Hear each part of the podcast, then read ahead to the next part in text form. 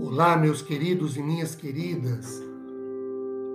Sejam muito bem-vindos a mais um podcast cujo objetivo é o dispor o mais dinamicamente possível um trecho da palavra do Senhor para a edificação de nossa vida e fé. Meu nome é Ricardo Bresciani.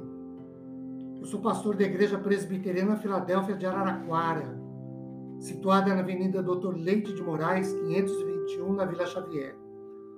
É sempre uma grande alegria levar a todos vocês mais uma reflexão bíblica, hoje tendo por base 1 Samuel, capítulo 17, do versículo de número 12, 41 ao 51. E eu vou pedir que você acompanhe em sua Bíblia, lendo-a, a exposição que farei.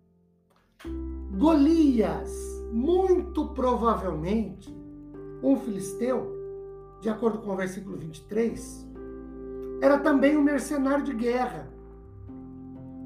De acordo com o versículo 24, ele tinha mais ou menos 2,92 metros e 92 de altura. E as suas armas, espada, lança, escudo, de acordo com os versículos 5, 6, 7 e 45, pesavam juntas mais ou menos 90 quilos. Golias era um gigante. E aí nós podemos pensar em problemas gigantes, adversidades gigantes, contrariedades, obstáculos, tudo gigante. Golias era um gigante que todos os dias, de acordo com os versículos 8, 9, 10 e 23, de 1 Samuel 17.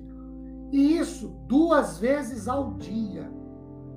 Já por 40 dias, de acordo com o versículo 16, insultava, desafiava o povo de Israel ao enfrentamento, à luta.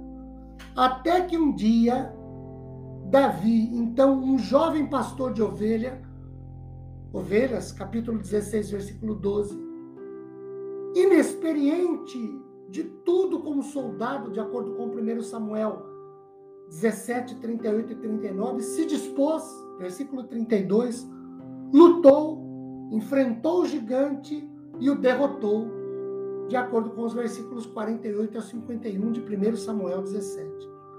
Davi venceu o gigante, e aí nós perguntamos como um menino inexperiente, como soldado, vence um mercenário, um gigante. Primeiro, Davi venceu o gigante porque ele olhou o gigante de frente. De acordo com os versículos 43, 4 e 45 e o 48.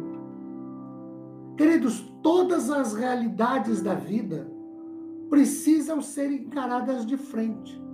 O desemprego, o divórcio, a doença, temperamento, os conflitos internos, as crises existenciais e a morte. Tudo deve ser encarado de frente. Quando enfrentamos a vida de frente, temos grandes chances de conquistas.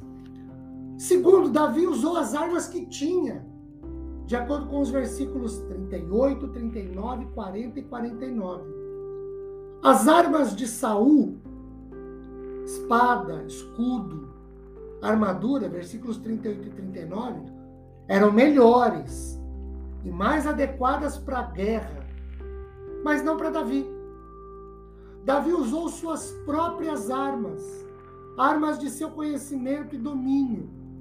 Ele pegou uma funda, pegou cinco pedras e com elas foi para a luta.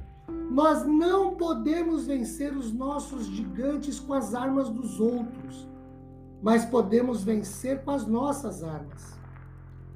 Eu costumo dizer que faço limonada com os limões que tenho e faço omelete com os ovos que tenho. O que eu não deixo é de fazer nem a omelete, nem a limonada com o que tenho, mas faço.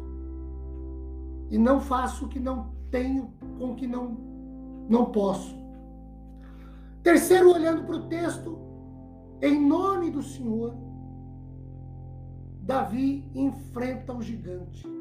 de acordo com os versículos 34 a 37, 45 e 44. 47.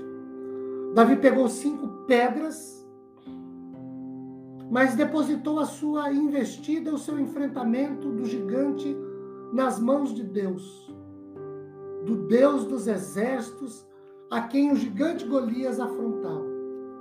Queridos, vencemos os nossos problemas gigantes, as nossas adversidades gigantes, quando as olhamos de frente, quando usamos as armas que são nossas e quando as enfrentamos em nome do Senhor. Queridos, que Deus nos abençoe grandemente, derramando sobre nossas vidas e famílias sua imensa graça e misericórdia após ouvirmos uma meditação sobre Sua palavra. Amém.